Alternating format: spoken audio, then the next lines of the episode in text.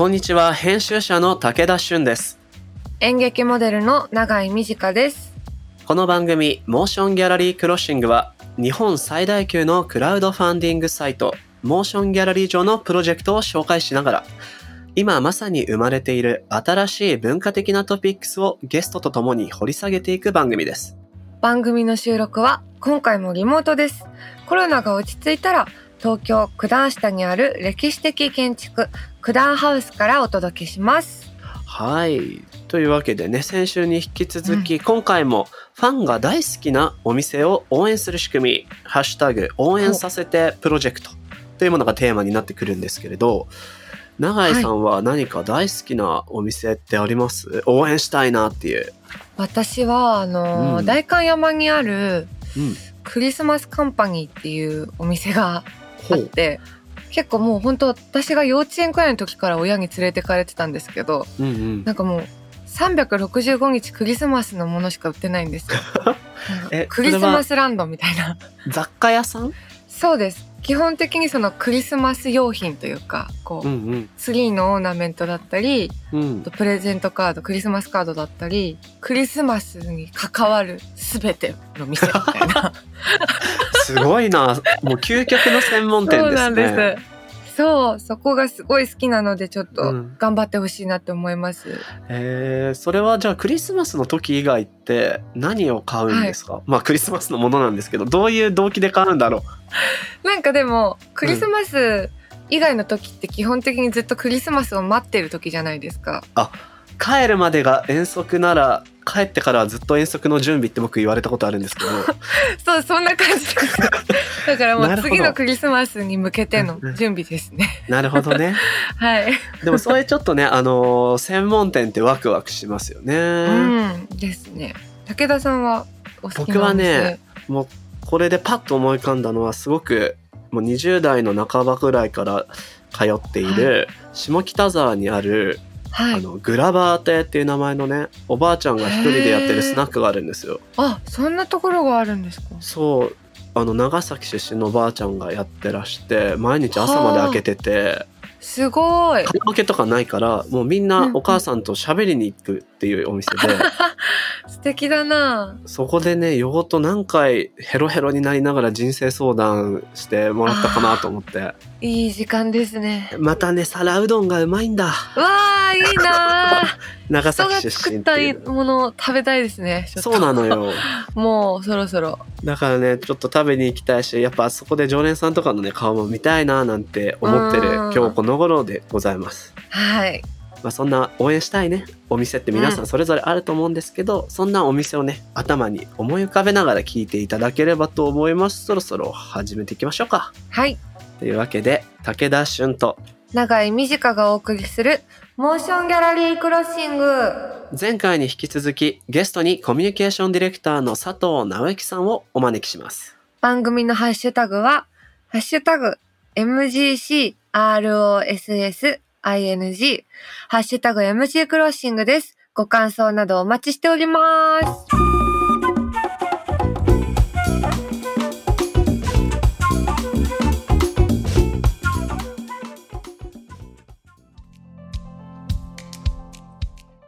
ここからは今話題になりつつある文化的なトピックを深掘りしていく Deep Focus。今回ご紹介するのは新型コロナウイルスの拡大、そして緊急事態宣言、外出自粛要請が続く中で大好きなお店を守りたいと立ち上がった応援させてプロジェクトです。お店の経営者本人が取り組むのではなく、お店のファンがクラウドファンディングを立ち上げて大好きなお店を応援するというこの新しい仕組み。前回に引き続きゲストとしてこのプロジェクトの発起人であるコミュニケーションディレクターの佐藤直之さんをお迎えいたします。改めてよろしくお願いします。お願いします。というわけで後半戦というか2個目のエピソードなんですけれども今回から聞かれる方もいらっしゃると思うので改めてこの応援させてプロジェクトがどんなものなのかざっくりとおさらいしたいと思うので教えていただけますか？じゃあ短くいきます。普通のクラウドファンディングはお金を集めたい人が立ち上げて、で、その方にお金が入るというパターンですね。でも、あの、いわゆる特に今コロナ禍で困っている飲食店とか、まあもしかしたら本屋さんとか旅館とか、まあ、ミニシアターそういうの入ってくるかもしれませんけれども、うん、そういう方々っていうのは、えっと、意外とこう、自分で僕にお金をくれとか、うん助けてくれとかっていうふうに言いにくい方々いらっしゃったりとか、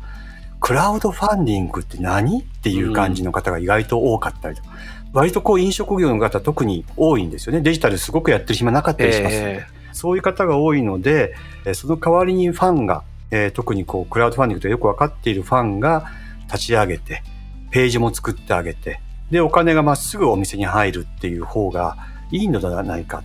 要するに、あの、声を上げにくい、えー、お店の代わりに、おせっかいかもしれないけど、ちょっとだけ応援させてほしいという形でファンが立ち上がり、お金を集めるっていう、まあ、そういうプロジェクトですね。なるほどです。確かにこのコロナ禍の状況ですと、まあ飲食店もそうですし、他のお店でもですが、そもそもこの目の前の資金繰りをどうしようかみたいなところで頭いっぱいで、それこそこう新しくクラウドファンディングってなんだろう、どうやったらできるかなとか調べていくだけでも負担ですから、こういった仕組みはとてもいいですよね。そうですね。意外と皆さん本当に頭がいっぱいというか、こう視野が狭くなってくるじゃないですか。お金の苦労っていうのは。なかなかそこら辺のことでクラウドファンディング立ち上げられる方そんなに多くないので、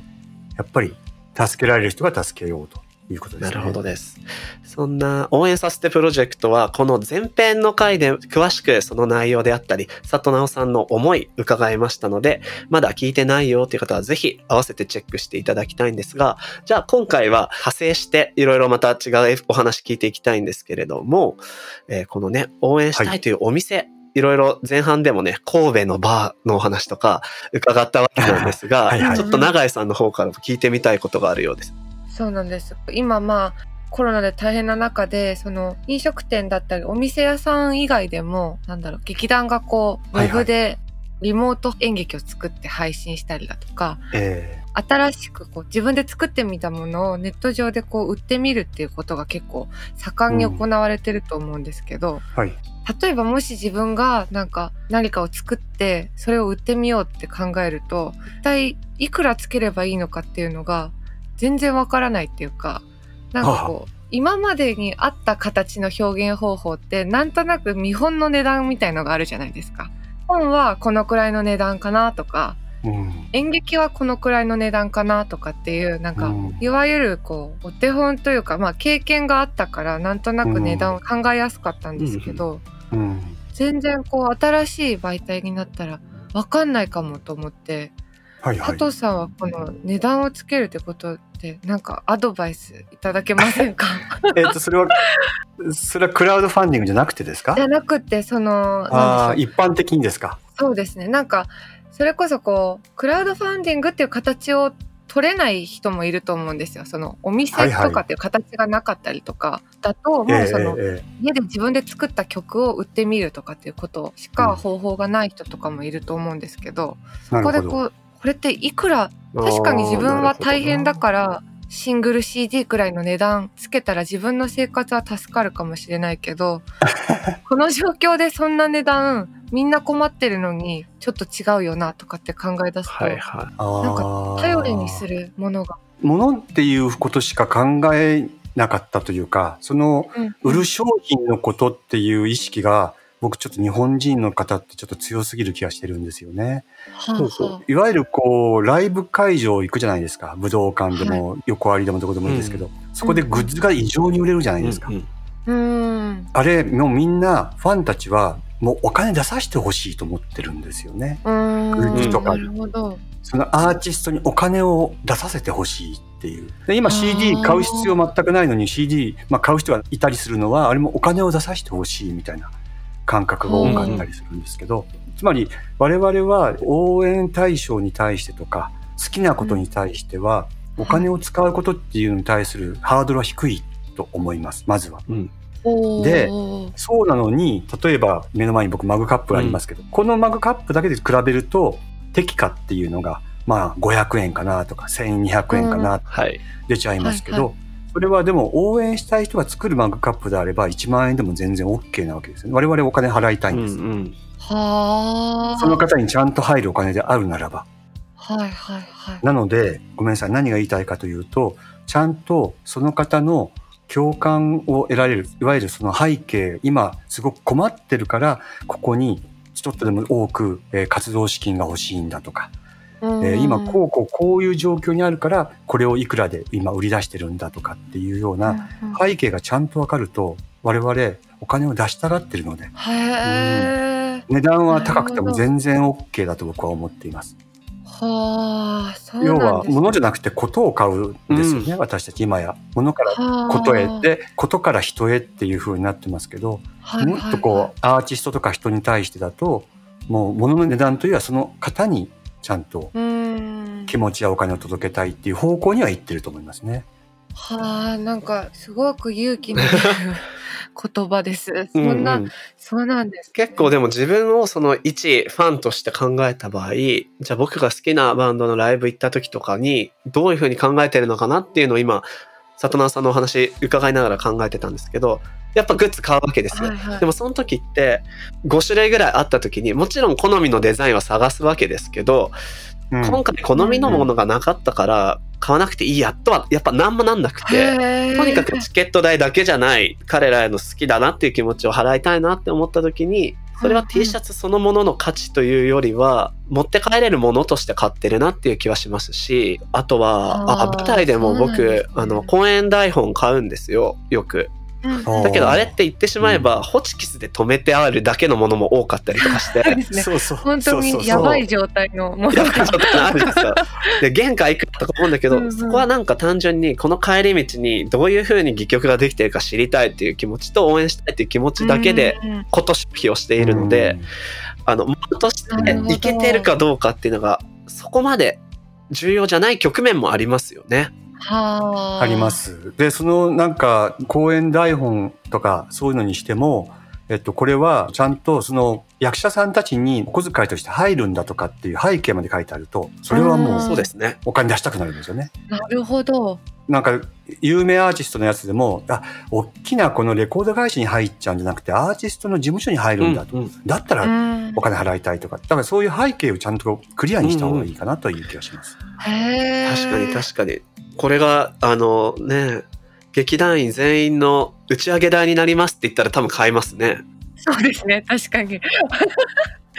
それ今こう言われたことが一番鋭いんです。そういうことがちゃんと出てると我々お金払いたくなるんです。ああ、ちょっとずつでみんなが買って打ち上げのこうクオリティが上がってったら嬉しいですもんね。嬉しい嬉しい。ですね、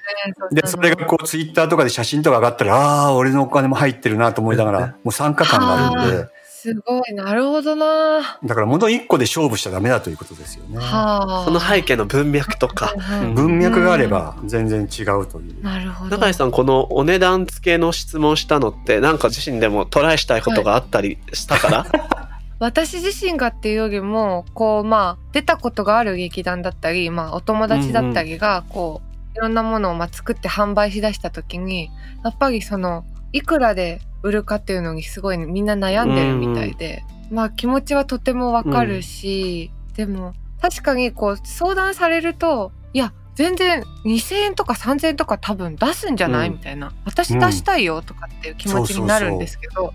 これやっぱり自分が当事者の目線になって立って考えてみるとなかなかその自信を忘れてしまうというか、ね、だから今佐藤直さんにそうやって言っていただいてやっぱりそうだよなというか払いたいって思ってくれてる人っているっていうのは間違いないんだなって結構自信が持てました。それこそもう悩んじゃったらファンにいくらだったらみんな買えるって聞いてもいいんじゃない？その通りです。いくらだったら出せるっていうはい、うん、投げ銭でもいいんだろうし別に価格を決めずに、ねうん、なるほどな。本当にそうだと思います。それこそあの、はいはい、アーティストのね T シャツみたいなお話ありましたけど、えー最近こう D2C っていう言葉もよく聞くなと思うんですよ。いわゆるこう、はいはい、ビジネストゥカスタマー B2C とか、あるいは C2C、うん、あのユーザー同士で物事を販売したりするみたいなビジネスのモデルってこれまでもいろいろお話がある中で、ダイレクトトゥカスタマー、アーティストとかから直接ファンへ何かを売るみたいな。はいはいそれもいろんなツールができてやりやすくなった、販売もしやすいし作りやすくなったとかもあると思うんです。デザインをすぐ T シャツのボディにプリントして、えー、受注生産で欲しい人だけ分生産して売れますみたいなウェブの仕組みもあったりしますよね。で、これもなんかまさにファンベースっていう概念があってからこそ、あの、想像よりしやすくなってるな、なんて気が、個人的にはしてまして、伺いたいことはですね、はい。まあ、今回、こう、ポスト、あるいはウィズコロナっていう時に、まあ僕は音楽やってる仲間も多いので、はい、彼らのこととか劇団やってる方たちのことも想像するとやっぱり活動の場がすごい限られてると。じゃあどうやってファンの方たちとコミュニケーションをとって、うん、あるいはその D2C 的な文脈で物を作って売るってこともできるときに、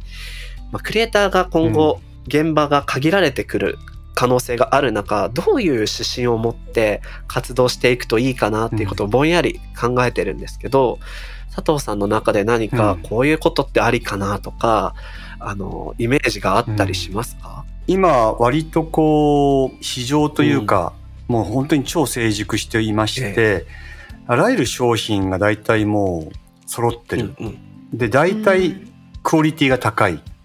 で、アーティストが作るものにしても、まあ、音楽にしても、映像にしても、なんかこう、ちょっとしたこう、商品というか小物とかそういったものにしても、大体クオリティが高いんですよね。す、べ、てに大体クオリティ高い。で、この、こういう時代の特徴というのは、なんでしょう、商品特徴が陳腐化するっていうのが、この時代の特徴なんですよね。はいはい。陳腐化、つまり普通になっちゃうと。例えば iPhone ってあったじゃないですか。今でもありますけど、iPhone ってあれ、大発明品ですよね。スマホの始めというか、えー、大発明品ですけど、やっぱもう1年ぐらいでアンドロイドみたいなの出てきて、うんうん、同じようなのが追いつかれてしまって、あっという間に普通になっちゃったわけですよね。発明品ですら。これもよく僕例に出すんですけど、宅配ピザってドミノピザが始めてるんですよ。で、あれも宅配ステーション作って、バイクいっぱい買って、うん、あの人雇ってオペレーション変えてっていう大発明じゃないですか。30分で届くっていうのは。はいで、それはすごい商品特徴で、他の追随を許さなかったんですけど、うん、最初、うん、なんですけど、あっという間にピザーラさんとか、ピザハットさんとか、うん、あっという間にこうやって追いつかれるんですね。はい、つまり、そういうこう、何かの機能の違いとか、差別化とか、商品特徴とかでやっていると、大体他にからもう同じようなものが出ちゃうっていうのが今の時代なんですよね。うん同じものが出ちゃって追いつかれる、うん、あっという間に。じゃあ、じゃあどうすればよかったかというと、はい、例えばドミノピザさんというのは、30分に届くっていう価値だけで売ってたり勝負したりすると、まあ、あっという間に追いつかれちゃって、うん、後から来た方がこういろいろあの先発を研究できるので、安くしたりとか、いろんなこう、味をちょっとシリーズで変えたりとかってい。ろいろできますよね。はい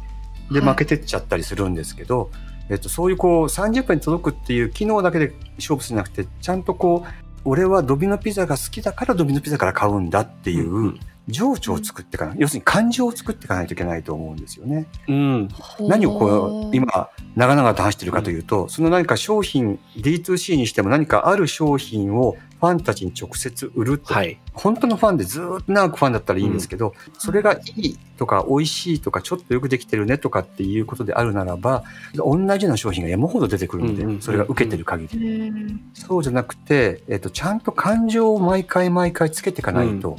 いけないと。なるほど。つまり、買うとかじゃなくて、我々はどっちかって言ったら応援の気持ちで買うわけですよ。ファンに関して言うとですね。はい、売る側としてはもう消費してもらうっていう感じじゃなくて、関係を結ぶ、売るんじゃなくて結ぶとかっていうぐらいの気持ちでやっていかないと、次がなくなると思う。今はいいんですよね。最初売るときは、お、いいね、これとかって、さすがだな、この人とかって買うんですけど、そこに、この人のことを感情で好きだから私は買ってる。うん、感情で好きなんだ。あの、機能だったらすぐにいいのが出ちゃうと他に移っちゃうんで、我々。移りがちなので。なので、感情で買ってるっていうような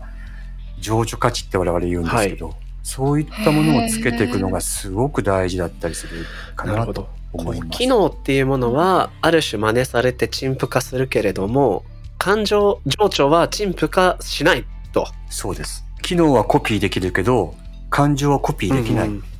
なので、その感情を作っていく必要があるっていうことですよね。なるほど。そこが意外と D2C でできないところなんです、皆さん。はい、はあ、はあ、はあ。確かに。感情っていうのは共感とか愛着とか信頼とかそういったものだったりするんですけど、えーえー、そういうのが意外とつけずに売っちゃうんで、意外とだんだんだんだん普通になっていっちゃうというか。確かにおっしゃるように、じゃあ、この、えっ、ー、と、ミュージシャンの T シャツにしたら、新しいデザイン作ったよっていうだけだと、はい要はその、うん、例えば T シャツプリントサービスとかを使うわけなんで、ボディがい。くつか選べるけど、はい、結局ボディがギルダンのこの感じに新しいデザイン載せましたってなると、はい、機能としては他のバンドが出してるものとは変わらないわけですよね。同じギルダンのボディだし。はい、じゃあそのデザインにどういうものが乗っかってるかとか、その時の思いっていうのはどういうものがあるかとかで変わってくるっていうことなんですかね。例えばその T シャツに、うん、まあ全部は手書き無理だとしても、ちょっとお手紙がちょっとはいはいはいはい。それだけだと、ちょっとこう、共感とか愛着が少し湧くわけですよね。うん、今は T シャツって物で売ってるから機能で比べられちゃったりして、はい、うわ、俺このグループ、今僕、ローリングストーンズ着てますけど、はい。はい、ローリングストーンズの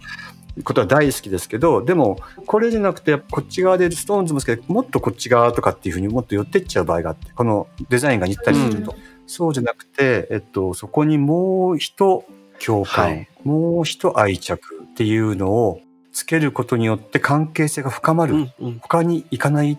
ていう、それこそお手紙でもいいし、うん、何かしらのメッセージの書き方が全然ちょっと違うとか、うんうん、何でもいいんです、ね、そこの一工夫っていうのが、えー、情緒を喚起させるポイントだし、クリエイターが今考えないといけない領域なのかもしれませんね。はい、そう思います。今、クリエイターがそれをちゃんとやっていかないと、なかなかファンたちとの関係が深まらないと思います。うんうん永井さんどうです？いやなんか その深夜ラジオをやってたんですけど、はいはい、ちょっと前に、はいはい、その時とかこうもう終わんのは朝4時とかなんですよ。うん、で 朝4時にラジオ局出てくとまあそのファンの方が缶チューハイとか持って待っててくれて「あお疲れ」みたいな。で「ありがとう」って言ってもその場で開けて 乾杯して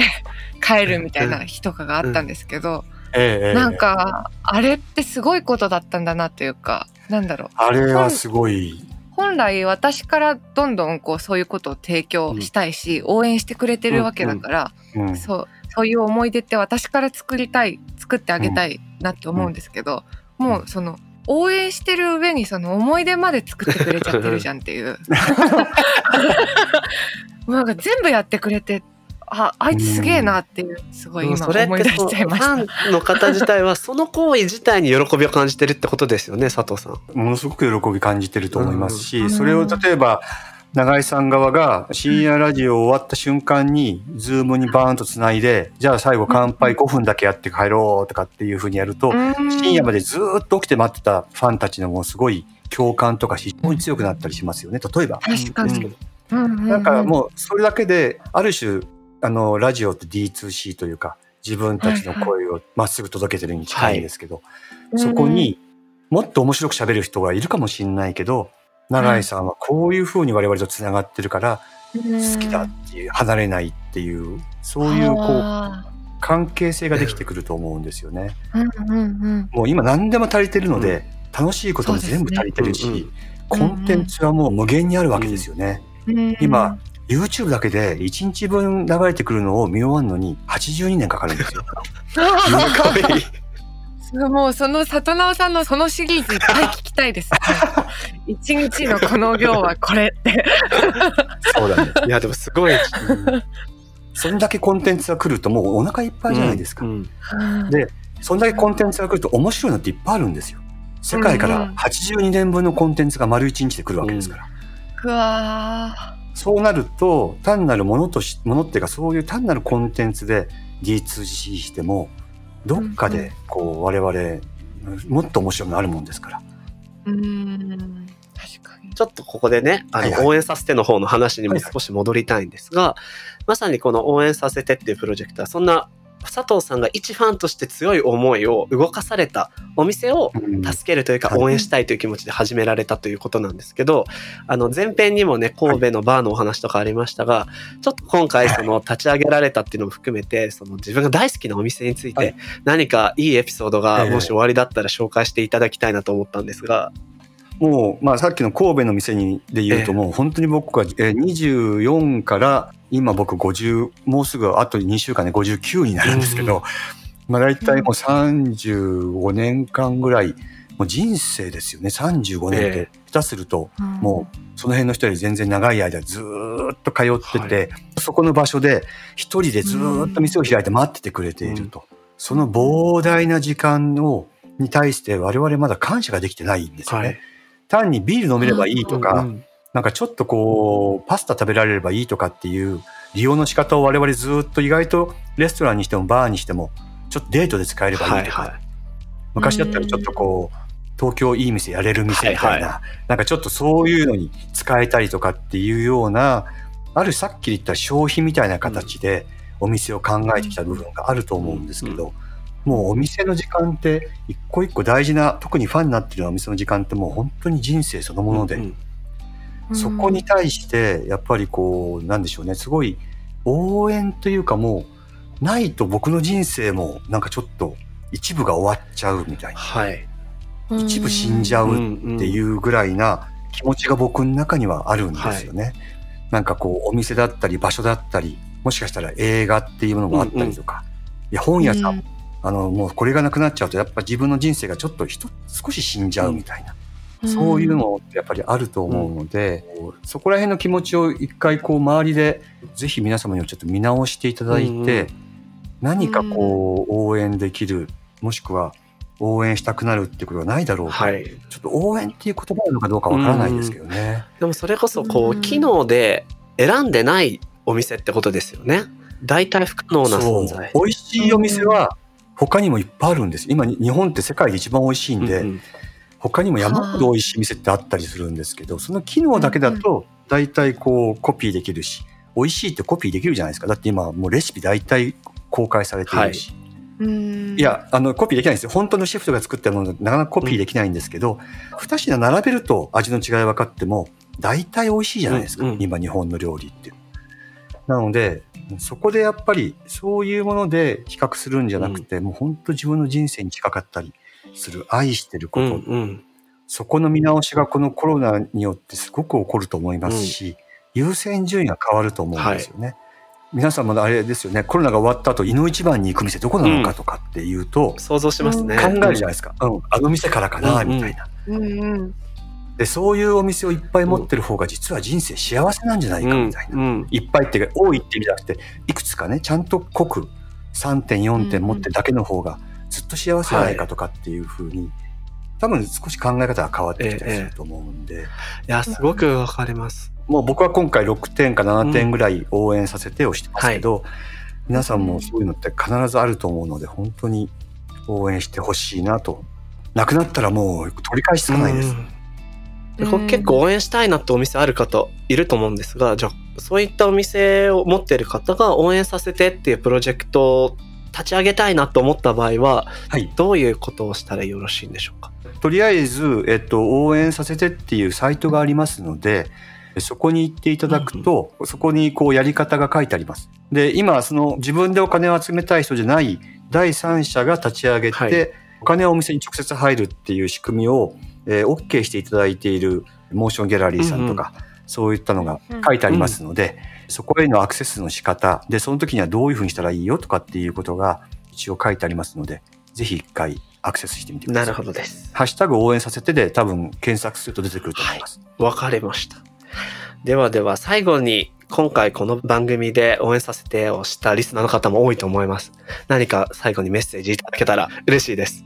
さっきちらっと言いましたけど、亡くなってから嘆いても取り返しがつかないので、うん、おせっかいだったり、もしくは私なんかがファン代表おこがましいわとかっていう気持ちがあったりとかっていうのは、すごくよくわかるんですけど、一回それは置いといて、亡くなるよりはいいので、ちょっとこう積極的に応援させてを立ち上げてみるとかっていう動きをぜひしてみていただきたいなと思います。本当に亡くなってからでは遅いと思います。その通りですよね。2話続けていろいろ勉強もさせていただきましたし、最後はあったかい気分になってきたなと思ってるんですけど、永井さんいかがでした、うん、いや本当なんかこう別に美味しくもそんなにないし、うん、なんか全然お茶とか出してくれない集会屋、早く行きたいなって思いました。いやいや、いや本当。なんかね、その、ね、お店ならではの良さ守っていきたいなと思いますが、今回はこの辺りで終わりにしたいなというふうに思います。応援させてプロジェクト、詳細はハッシュタグ応援させてのホームページや、モーションギャラリーの SNS、各種プロジェクトページなどをご覧ください。佐藤さん、2週にわたってありがとうございました。ありがとうございました。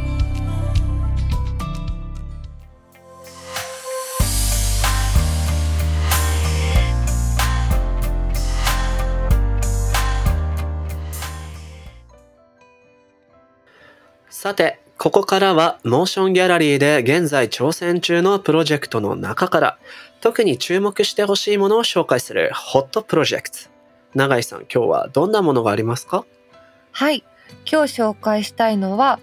出会いと表現の場ココルーム釜ヶ崎芸術大学のピンチはチャンス日常から編み出す生き延びる知恵と技を釜ヶ崎からです。ほうほう。はい。ココルームはですね、うん、日雇い労働者が多く住む町、大阪西成区の釜ヶ崎で地域に根ざしながら表現と学び合いの場づくりをしている NPO 法人です。うんうん、なるほど。はい。この釜ヶ崎芸術大学っていうのがですね、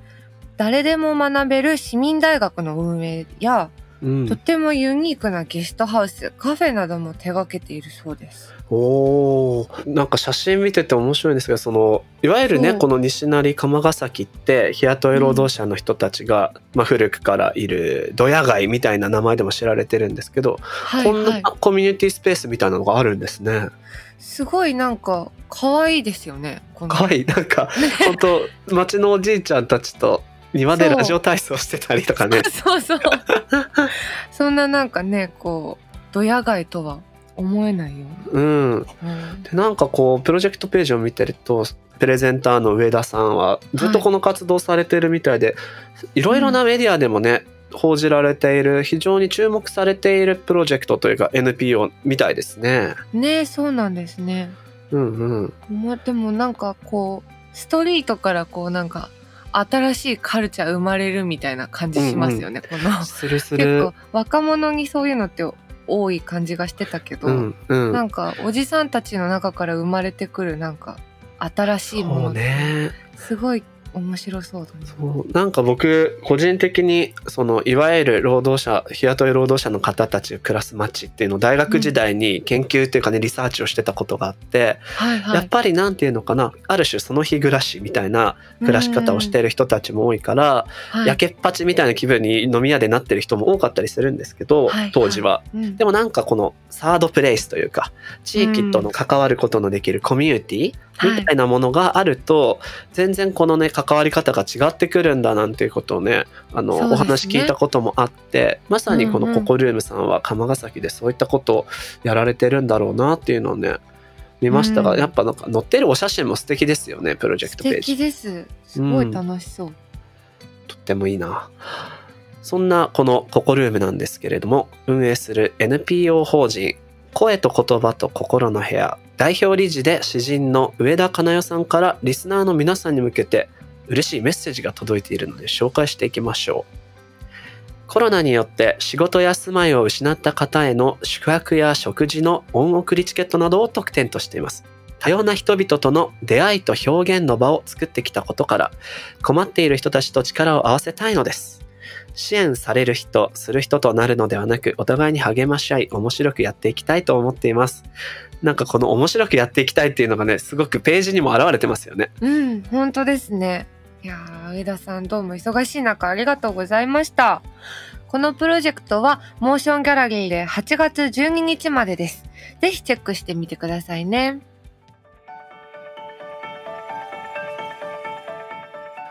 モーションギャラリークロッシングエンディングのお時間となりました。